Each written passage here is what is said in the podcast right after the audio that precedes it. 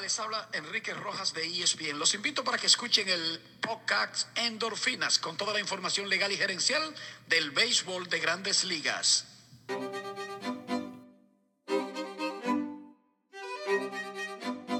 Podcast Endorfinas. Descubriendo el mundo legal y gerencial del deporte profesional con Arturo Marcano.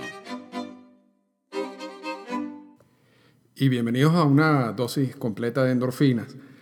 Esta semana, bueno, realmente este podcast lo había grabado ayer y lo tuve que borrar porque no, no que estaba malo, pero me surgieron algunas dudas que luego consulté con, con un par de personas y ya lo tengo absolutamente claro y fue mejor así porque eh, los Yankees de Nueva York hicieron una nueva transacción en la noche del día lunes 30 de julio que me permiten todavía explicar aún más el, punto. Así que, ya y, adicionalmente, ocurrió el cambio de Roberto Zuna, que no estaba en los planes del podcast de ayer y lo estoy incluyendo en el podcast que estoy grabando hoy. Así que yo creo que salió mejor así.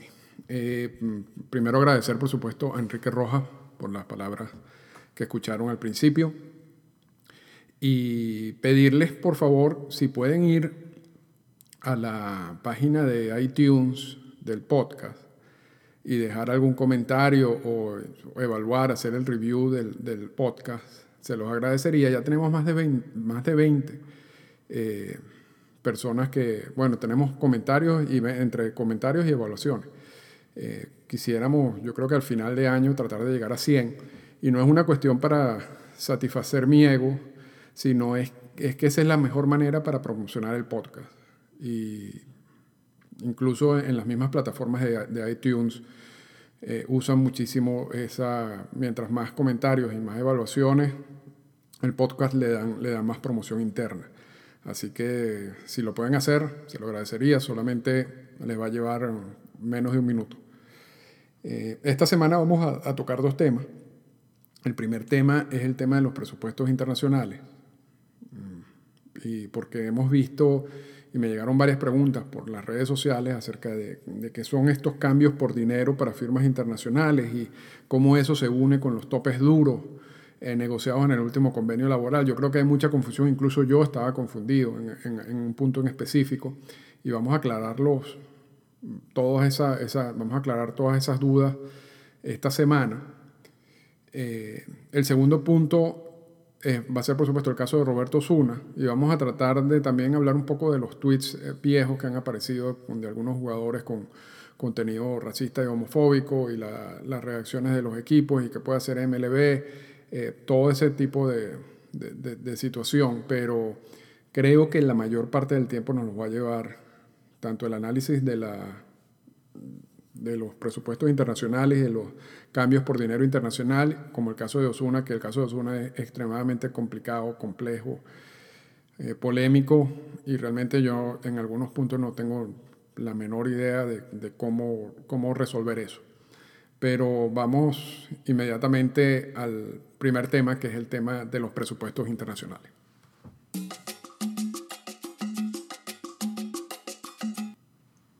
Y entonces vamos con el tema de los presupuestos internacionales. Y aquí realmente no se preocupe si, si terminan más confundidos que al principio, porque el tema no es, no, es, no es fácil, el tema es complejo. Y el tema genera dudas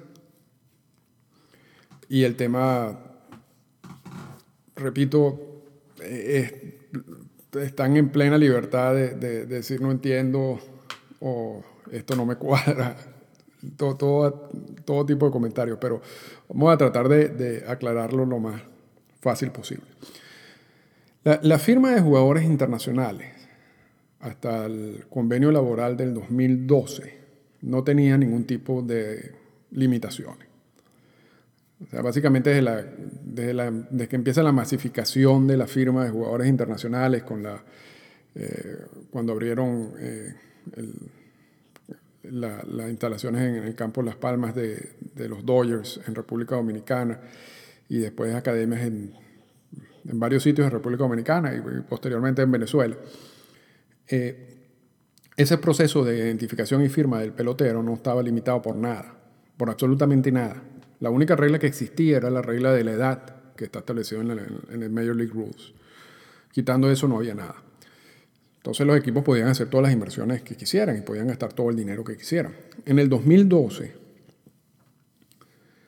por alguna razón, bueno, la razón principal era que los bonos de firma estaban subiendo exponencialmente, los agentes, entrenadores independientes, buscones, como ustedes les quieran llamar, se estaban organizando mejor, estaban obteniendo más información, se estaban negociando mejores contratos y eso implicaba que los bonos estaban subiendo. Entonces, para controlar la subida de los bonos, se creó un sistema en el 2012 que fue incorporado en el convenio laboral de ese año, también en el anexo 46, en donde se establecen presupuestos internacionales. Es decir, se le asigna a cada equipo un presupuesto. Y con la salvedad que ese equipo podía pasarse del presupuesto. Te, te asignaban 5 millones de dólares, tú te podías gastar 20 millones de dólares. La diferencia entre los 5 millones de dólares asignados y los 20 millones de dólares, o sea, los 15 millones, esa, esa cantidad de dinero, el equipo tenía que pagar un impuesto por, por haberse pasado. Y ese impuesto iba a un fondo que supuestamente se iba a reinvertir en Latinoamérica, que nunca se reinvirtió, por cierto. Ese, dinero básicamente se lo robaron. Y lo digo con toda propiedad.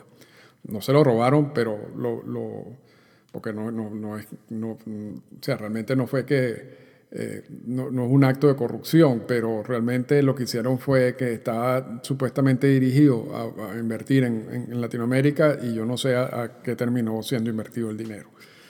Pero lo cierto es que no se hizo en Latinoamérica. Eh, entonces, ese, ese sistema del 2012, con los presupuestos, repito, da la posibilidad a los equipos de, de pasarse del presupuesto asignado. Y por eso fue que Boston, por ejemplo, pudo firmar a Joan Moncada por la cantidad que lo firmó, porque a pesar de que ellos estaban, tenían un presupuesto asignado, decidieron pasarse y pagar la cantidad de dinero que tenían que pagar por los impuestos. En el 2016 el sistema cambió de nuevo. Y entonces, por primera vez en la historia de los convenios laborales, se aceptó el tope duro. Tope duro, y, y, eso era, y esto fue motivo incluso de huelga eh, porque se quería establecer una, especie de tope salarial duro a los jugadores de grandes ligas y el sindicato no quiso y eso fue una, huelga bien complicada que hubo en los 80. Y, los jugadores y el sindicato siempre habían rechazado todo tipo de tope, aun cuando ya habían aceptado el tope blando para las firmas internacionales, ahora terminan aceptando el tope duro. Tope duro es que te dan un dinero y tú no te puedes pasar de ese dinero. O sea, te dan 5 millones de dólares y tú no te puedes pasar los 5 millones de dólares, punto. Y se asignan presupuestos. Entonces, esos presupuestos cambian año tras año. Desde el 2016, el del 2016 fue un presupuesto, el 2017 otro presupuesto, los del 2018 eh, son los siguientes, tengo la información justo aquí enfrente. Eh, y no todos los equipos reciben la misma cantidad de dinero se la, la, cantidad de dinero está distribuida por, por una relación que ellos hacen de, del equipo con el draft de la regla 4, algo que no tiene mucho sentido, en donde dice los jugadores que están en el pool del balance competitivo de la regla 4, en el pool B, reciben una cantidad de dinero, los, equipos que están, perdón, los equipos que están en el pool A de del el draft de la regla 4, la, ronda de balance competitivo recibe otro tipo de dinero y el resto recibe otra cantidad de dinero. el, punto al final de todo esto es que los equipos que tengan, o sea, esto supuestamente es para mejorar el balance competitivo en general, esas rondas. Y la, implicación es que eh, esos equipos que necesitan esa ayuda adicional de dinero en por, para ser más competitivo, también lo van a necesitar para firmar peloteros internacionales. Entonces, vamos también a darle más dinero para que firmen a peloteros internacionales. Repito, ese presupuesto después no, ellos no se pueden pasar. Entonces, este año, para este año, que es un periodo, julio 2 no es un día, de firma. Ese es el primer día de la firma, pero realmente es un periodo de un año que abarca de julio 2 hasta junio del 2019. Me disculpa. Y esta cantidad de dinero es para firmar durante todo ese periodo del año. Entonces, para el 2018 y 2019, los equipos tienen estos presupuestos. Los que están en la ronda B del, del balance competitivo del draft de regla 4 van a recibir 6.025.400 dólares, que son los rojos, los Marlins, los cerveceros, los mellizos, los atléticos y Tampa. Los que están en la ronda A de balance competitivo del draft de la regla 4 van a recibir 5.504.500 dólares, que son los Diamondbacks, los Orioles, los Indios, los Rockies, los Royals, los Piratas y los Padres. Después está los Cardenales también ubicados en ese grupo. Está, como se dice, el grupo general, que van a recibir, que no están en ninguna de las dos rondas de balance competitivo, que van a recibir 4.983.500 dólares, que son los Bravos, los Medias Rojas, los Cops, los Medias Blancas, los Tigres, los Astros, los Angelinos, los Dodgers, los Yankees, los Mets, los Marineros, los Gigantes, los Rangers, los Azulejos y los Nacionales. Y por último, los Phillies van a tener 3.949.000 dólares. ¿Por qué? Porque ellos firmaron a dos jugadores que tenían oferta calificada, Jay Garrieta y Carlos Santana. Y tenían oferta calificada y además lo firmaron por una cantidad de dinero específico y cayeron entonces en una penalidad. Y es que por cada una de esas firmas perdieron 500 mil dólares. Porque por alguna razón unieron la oferta calificada con los presupuestos internacionales, que no tienen ningún tipo de sentido. Pero no, no vamos a entrar mucho en detalle en todo esto. Lo que quiero explicarle es que cada equipo tiene un presupuesto, que esos presupuestos están establecidos de acuerdo con unos, unas guías, unas directrices, eh, y luego que esos presupuestos no, no, el equipo no se puede pasar de ese presupuesto.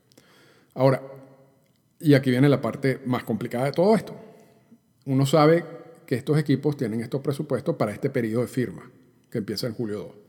Ahora, estas negociaciones de julio 2 no se realizan a partir de julio 2. Estas negociaciones ya básicamente están cerradas cuando empieza julio 2. Es decir, las negociaciones ocurren antes de julio 2. Entonces, antes de julio 2, o sea, incluso dos años antes de del, julio 2 de que estamos hablando que en específico, que es este, ya los equipos tienen acuerdos, preacuerdos con algunos jugadores. Y esos preacuerdos tienen que estar vinculados con estos presupuestos. Es decir, los Yankees, por ejemplo, que es el caso que vamos a, tocar en esta semana, el año pasado empieza sus negociaciones con algunos jugadores para este julio 2 y cierra informalmente algunas transacciones con estos jugadores, algunos unos preacuerdos con estos jugadores. Los Yankees, no, como no pueden pasarse del presupuesto y realmente le dicen a los, a los agentes, mira, yo lo que voy a tener son 5 millones de dólares para firmar, yo no me puedo pasar los 5 millones de dólares.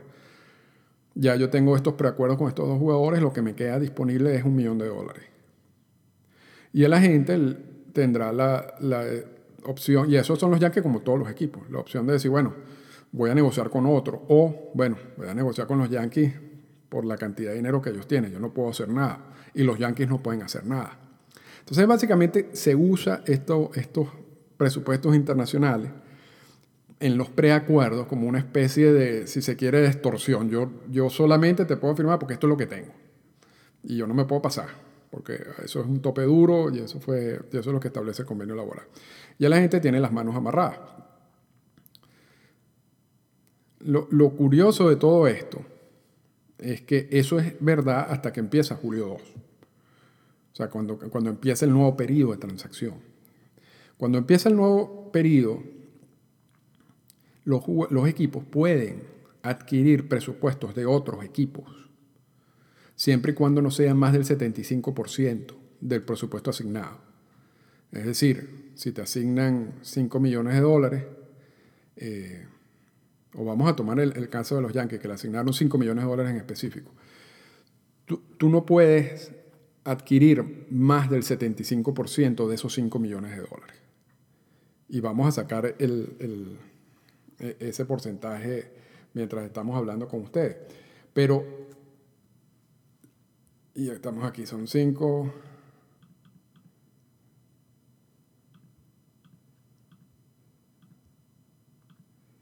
Tres millones mil dólares. Eso es lo máximo que ellos pueden adquirir de otros equipos. Entonces, ¿cómo? Entonces no es un, realmente un tope duro, porque realmente tope duro es que si te dan 5 millones, tú no te puedes pasar los 5 millones. Y en estos casos, los Yankees pueden tener hasta 8 millones 700 mil dólares. Pero realmente yo creo que el concepto de tope duro está basado en la sumatoria de todos los presupuestos. Es decir, cuando tú sumas todos los presupuestos de todos los equipos, te va a dar un monto. Vamos a poner 150 millones de dólares. El tope duro implica que, los equipos van a gastar solamente esos 150 millones de dólares. No pueden pasarse un, dólar de esos 150 millones. Lo que le permite el convenio laboral a, a, los equipos es que si hay un equipo que no quiere invertir en Latinoamérica o no le interesa, ceda ese parte de su presupuesto a un equipo que sí lo quiere hacer. Pero al final lo que ganan los Yankees lo pierde el otro equipo. Entonces la, sumatoria sigue siendo la misma. Pero aquí viene entonces la parte interesante, que es que este mismo equipo, los Yankees, que antes de julio 2 le decía a los agentes y a los entrenadores independientes que no tenían más dinero que 5 millones de dólares, y cerró algunos acuerdos con base a ese supuesto, que ellos no pueden pasarse los 5 millones de dólares, que no solamente tienen 5 millones de dólares, pasa julio 2 y estamos ahorita en el 31 de julio y han adquirido 3 millones y medio de dólares adicionales. Entonces, lo que ellos le dijeron a los otros equipos no era mentira, pero también no era verdad, porque ellos podían haber negociado un acuerdo por más dinero diciendo depende, o sea, con la condición de que hubieran adquirido ese dinero adicional luego de julio 2. Ellos no pueden adquirir este dinero adicional antes de julio 2, porque esto esta flexibilidad opera en cada uno de los periodos luego que empiece el periodo, que es en julio 2. yo, sé, que es complicado, pero, pero más o menos eso, eso es el término. Esos, esos son los, los puntos principales. Entonces los Yankees han pasado estos últimos tres o cuatro días adquiriendo dinero para firmas internacionales en varias transacciones.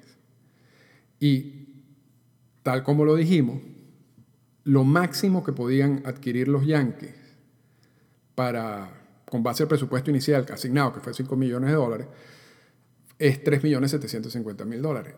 Y los Yankees adquirieron 3 millones 750 mil dólares en transacciones con, con distintos equipos.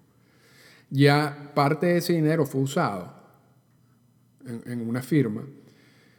Algunos dicen que el resto o parte del resto eh, del dinero adicional va a ser usado para tratar de firmar a Víctor Víctor Mesa, que es un gran prospecto cubano, que todavía no ha firmado. Otros dicen que no, que si no hay, hay otra cantidad de prospectos todavía disponibles en Latinoamérica que no, que no ha firmado y que, que, bueno, ese dinero va a ser dirigido a ellos. Eh, lo cierto que, por ejemplo, para el caso de Víctor Víctor Mesa, posiblemente los Orioles estén en una mejor situación para firmarlo, o, los, o el mismo Miami. Y, y eso es más que todo estos dineros internacionales. Es, un, es, un, mercado distinto. Eh, siguen habiendo talento disponible. Eh, los equipos, hay equipos que no les interesa mucho invertir en Latinoamérica y que prefieren ceder ese dinero a equipos que sí quieren invertir en Latinoamérica o que ya tienen palabreado algunos jugadores o que ya tienen eh, ya han visto y tienen ya han evaluado algunos jugadores que necesitan firmar y no, pero no tenían el dinero pero repito lo que ganan los Yankees lo pierde el otro equipo y al final la sumatoria de todos los presupuestos internacionales va a ser la misma entonces es un tope duro entre comillas entre comillas yo creo que opera como tope duro antes que empiece el periodo de firma antes del 2 de julio porque técnicamente es así esa es la cantidad de dinero que ellos tienen asignado. Pueden adquirir más dinero, pero esto está condicionado a una cantidad de cosas que, que realmente no depende de ellos. Entonces, técnicamente, hasta el 2 de julio tienen un tope duro. Luego del 2 de julio tienen la posibilidad de, añadir más dinero. Y al añadir más dinero, otro equipo está cediendo más dinero de su presupuesto. Lo que sí es seguro también es que una vez que añades ese dinero adicional, Tú no te puedes pasar de ese dinero. por ejemplo, ya, ya los Yankees que llegaron a su tope, es el primer equipo que hace esto en la historia de los presupuestos, que adquirió la mayor cantidad posible de dinero adicional a sus presupuestos internacionales. Entonces, en vez de 5 millones de dólares, los Yankees de Nueva York tuvieron, para, van a tener para este periodo de firma de 2018-2019, 8 millones 750 mil dólares. Ahora, no se pueden pasar de allí. O sea, no pueden gastar un dólar más de eso. Eh, entonces, ahí también entra la parte del, tope duro. Pero no sé si, si, la explicación se entendió, pero más o menos ese es el, el panorama de las firmas internacionales, que es complicado para los agentes, sobre todo, repito, porque tú no sabes si el equipo te está diciendo toda la verdad cuando te dice que no tiene dinero, o te está mintiendo porque sabe que el equipo puede salir a buscar más dinero. Y quizás la, mejor estrategia en algunos casos es esperar. Pero si esperas y el equipo no busca más dinero, quizás termina en una peor situación. Entonces, el sistema no, no es muy beneficioso para los agentes ni para los jugadores, porque realmente nos lo pone en una situación un poco difícil de negociación.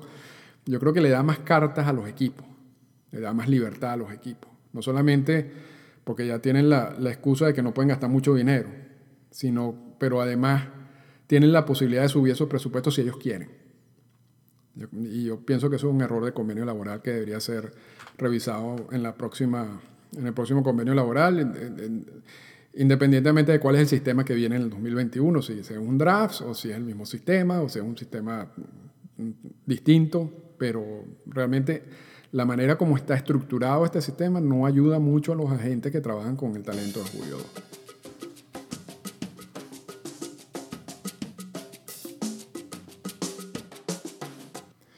Y vamos ahora con el caso de Roberto Zuna.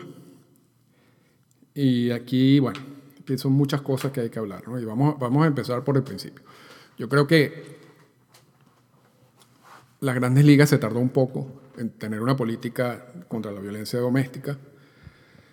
Por muchos años, eh, los equipos de grandes ligas podían suspender a un jugador por cualquier razón y uno veía casos de jugadores que, que incurrían en actos de violencia doméstica que seguían jugando y no tenían ningún tipo de sanción. Y eso también pasó en la NFL. En la NFL explotó debido a casos específicos y luego la MLB reaccionó y dijo, nosotros tenemos que tener una política porque no podemos dejar que nos pase lo que está pasando en la NFL, en donde incluso grandes patrocinadores decidieron dejar de invertir en la NFL debido a la situación con cómo se manejó algunos casos de violencia doméstica en esa liga. Entonces, por eso tenemos una política de violencia doméstica. Y me parece extraordinario tenerla y no solamente tener la política, sino la forma como está redactada la política, en donde le da poderes suficientes al comisionado de las grandes ligas de suspender a un jugador aun cuando, y esto lo hemos hablado mil veces y no vamos a entrar en detalle, aun cuando el jugador todavía eh, su caso legal esté pendiente o aun cuando el jugador en el caso legal eh, hayan salido no culpable o en la fiscalía haya dejado de presentar cargo. Aún en esos casos, el comisionado, si considera que hubo un acto de violencia doméstica, puede suspender al jugador. Y lo hemos visto en varios casos, casi todos latinos. Ahora, sin duda alguna que la política tiene problemas, por lo menos uno de los problemas de la política es que un jugador suspendido por violencia doméstica, y también lo hemos dicho varias veces en, otros podcasts, puede participar en la postemporada. Cuando un jugador, por ejemplo, suspendido por violar la política antidopaje, no puede participar en la postemporada. Yo creo que la política va a recibir en el futuro un ajuste en ese sentido. Y, y, la política antidopaje no siempre era así. La política antidopaje, antes de la última versión, el jugador podía participar en la postemporada. Y luego debido a la presión pública, eh, MLB decidió cambiar la política y prohibir la participación en postemporada. Yo creo que eventualmente vamos a ver eso en la política, con la política de violencia doméstica. Eh, son políticas que con el tiempo se van ajustando. Ahora vamos a ver el caso de Roberto Zune en particular. Roberto sigue teniendo un caso pendiente ante la, ante la justicia canadiense hay una, tiene una reunión, por cierto, el primero de agosto, que es el día de mañana, en donde, bueno, no sabemos qué es lo que va a pasar con su caso. Pero lo, cierto que independientemente de lo que suceda en el proceso legal, MLB ya suspendió a Osuna por 78 juegos, o sea, casi la mitad de la temporada, y esos, esos juegos de suspensión son sin sueldo. Y eso incluye el permiso administrativo que se le dio al principio. ¿Ok? Eso también lo hemos hablado anteriormente. Entonces, en el día de ayer, Toronto cambia a Osuna a los Astros de Houston. Y porque Osuna ya iba a entrar la semana que viene en el roster de los azulejos. Ya, ya se vencía la, la pena, la sanción. Y aquí en Toronto ha habido mucha reacción en torno a qué es lo que realmente se puede hacer con el caso de Osuna. O sea, que mucha gente que pensa que realmente estaba diciendo que, que Osuna no debería jugar más nunca ya con los azulejos, por lo que ocurrió.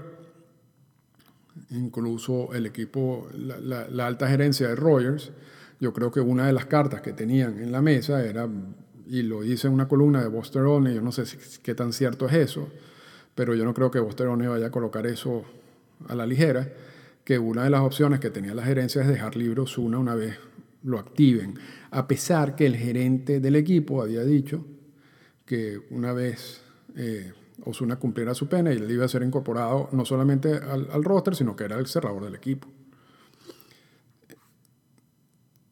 Aquí el problema, y repito, yo, yo estoy plenamente de acuerdo con la política.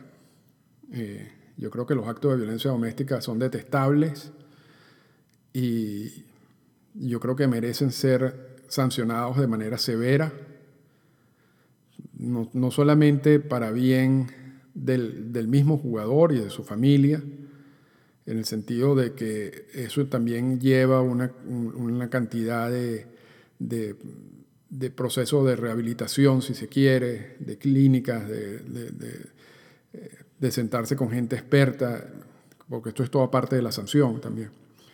Y incluso eh, una profesora de la Universidad de Toronto, experta en violencia doméstica, habló en un podcast que yo escucho, eh, en donde ella hablaba, ella decía que le parecía adecuada la sanción de MLB y que en estos casos la parte de la rehabilitación del jugador es, es, más, es tan importante como la sanción en sí, es tratar de rehabilitar al jugador, tratar de, que el jugador entienda eh, su conducta, la, severidad de, lo que hizo y tratar de que no, eso no vuelva a ocurrir en el futuro. Esto lo está diciendo una experta en el tema de violencia doméstica. Ahora, lo que, yo, lo que a mí todavía me cuesta entender un poco es es, qué es lo que, cuál, cuál es una sanción adecuada en el caso de Osuna. Porque si, si MLB ya hizo su investigación, que es paralela a la investigación legal. Osuna todavía puede ser, eh, puede, puede tener un, un, una sanción judicial del, del, tribunal. Eso todavía no lo, no lo hemos visto.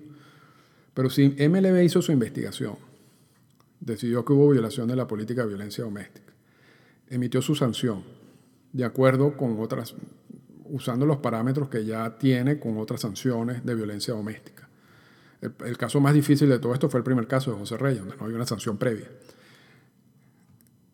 Si, si MLB ya hizo su trabajo y, y, Osuna también está viendo, está esperando la, la decisión o el proceso judicial en Canadá, ¿cómo, qué, es lo que, ¿qué es lo que queremos como sociedad con Osuna? Que no juegue, que no juegue más o que, juegue, o que lo suspendan cinco años? ¿Cuál, es el límite de acuerdo con la severidad de lo que hizo?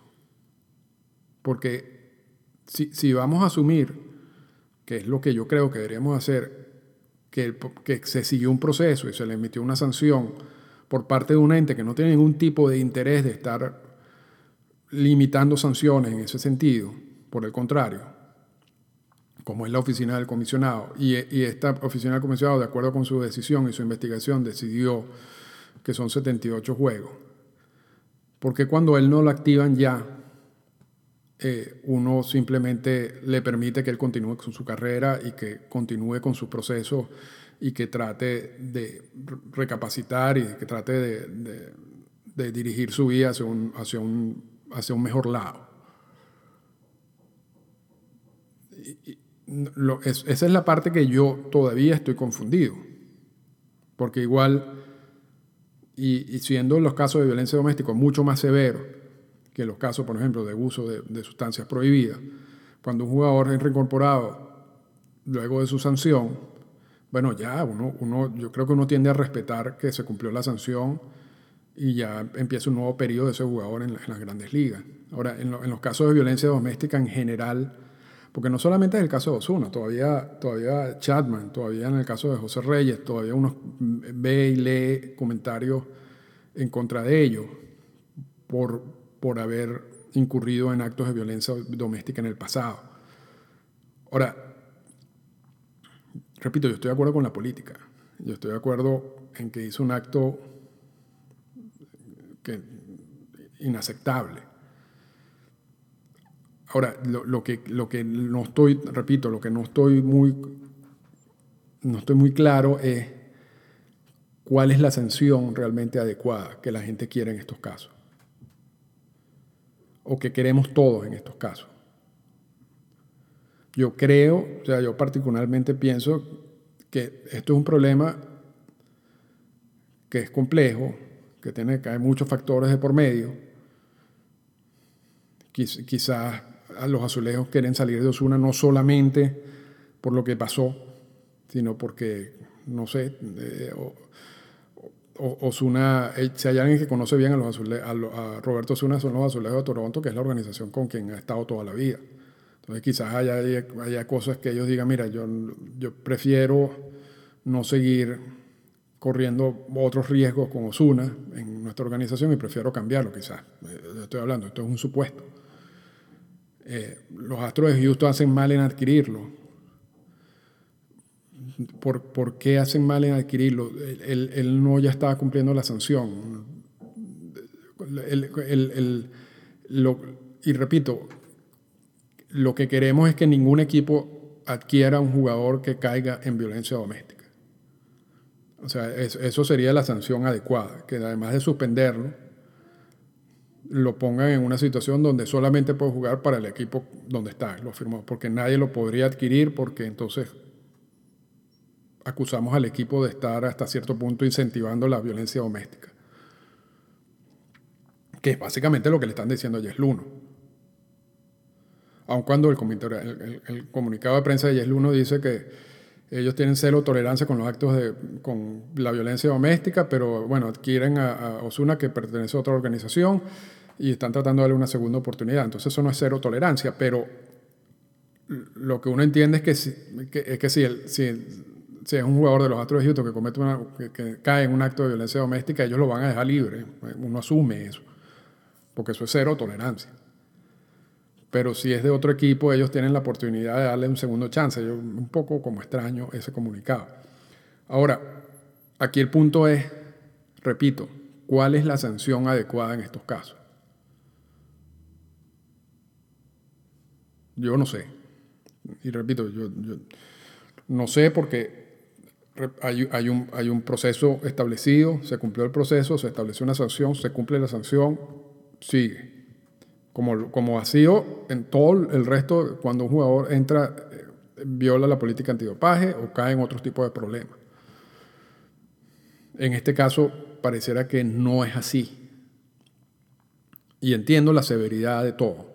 Y entiendo la, la, el, mensaje que, que queremos enviar para que esto cambie. Porque no solamente es el jugador, sino es el ejemplo que da el jugador. Y en este caso, es el mal ejemplo que es usado para que, el para que los otros jugadores no vuelvan a hacer lo mismo. Yo, todo eso yo creo que lo entendemos todos. Lo, que, lo que me gustaría llegar a un punto es donde exista como un acuerdo en, la mayoría, que quizás nunca va a pasar, porque, por ejemplo, la experta en violencia doméstica de la Universidad de Toronto, la sanción le pareció adecuada. Sin embargo, hay otras personas que no le parece adecuada. Entonces, yo creo que el, punto de llegar a, un, punto donde la sanción sea la que, la que todo el mundo esté esperando y que cumpla con la misión de castigar el acto y al mismo tiempo enviar un mensaje al resto de los jugadores, eh, quizás, que quizás sea imposible de alcanzar. Siempre, siempre habrá alguien que, que se moleste porque el jugador no está sancionado lo suficiente. Y siempre habrá alguien que diga que la sanción es adecuada y que lo más importante, además de la sanción, es la, la rehabilitación del jugador, para que el jugador no, puede, no vuelva a caer en este tipo de, de actos. Entonces, bueno, yo les dejo eso. Y con plena libertad de compartir sus comentarios por Twitter, a la, cuenta de endorfinas o a, o a, mi cuenta personal, para ver si, si podemos llegar como a un acuerdo, pero yo lo veo difícil. Yo veo lo difícil la situación. Eh, ¿qué, qué, qué, va a pasar con el resto de la carrera de Osuna? la verdad que no, no, tengo idea. No sé si esto lo va a terminar afectando. Hay otros jugadores que han seguido jugando sin, sin ningún problema. No, no, sé si eso afectará su vida familiar de aquí en adelante, cambiará. Eh, no sé qué, hasta qué punto afectará la organización de los Astros de Houston, a quien le han caído encima por esta adquisición. Yo creo que hay muchas dudas pendientes.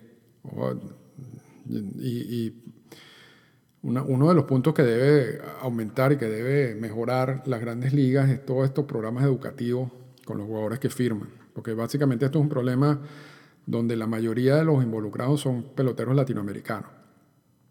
Y, es un problema cultural donde lamentablemente en, algunas, en algunos países y en algunas, y en algunas ciertas áreas de estos países la, violencia doméstica es casi algo normal.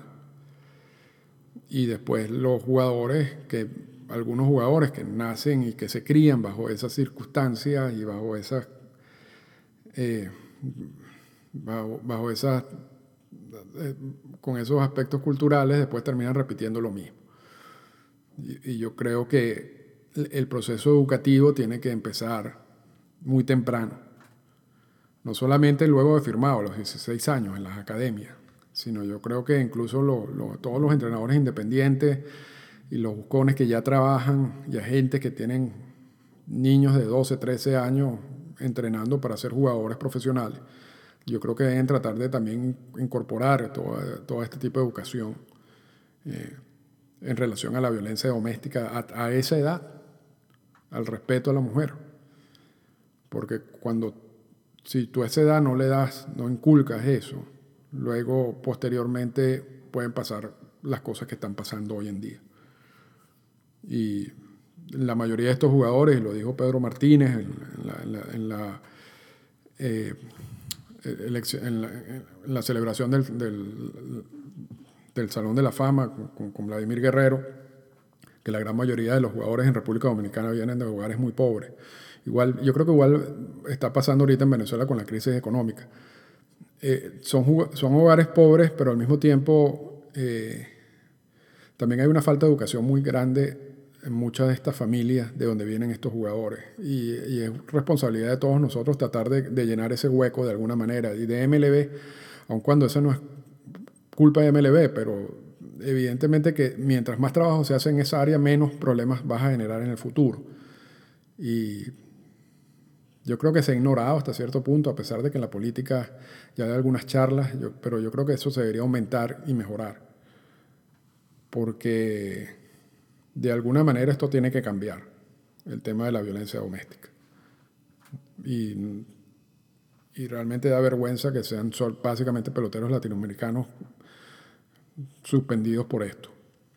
Y, y repito, es una combinación de factores que esto no tiene nada que ver con lo otro que estábamos hablando acerca de cuál sería una sanción adecuada, sino vamos a tratar también de resolver o de atacar el, el punto desde su base, desde, el centro, del corazón, que es básicamente la falta de educación y la falta de respeto hacia la mujer.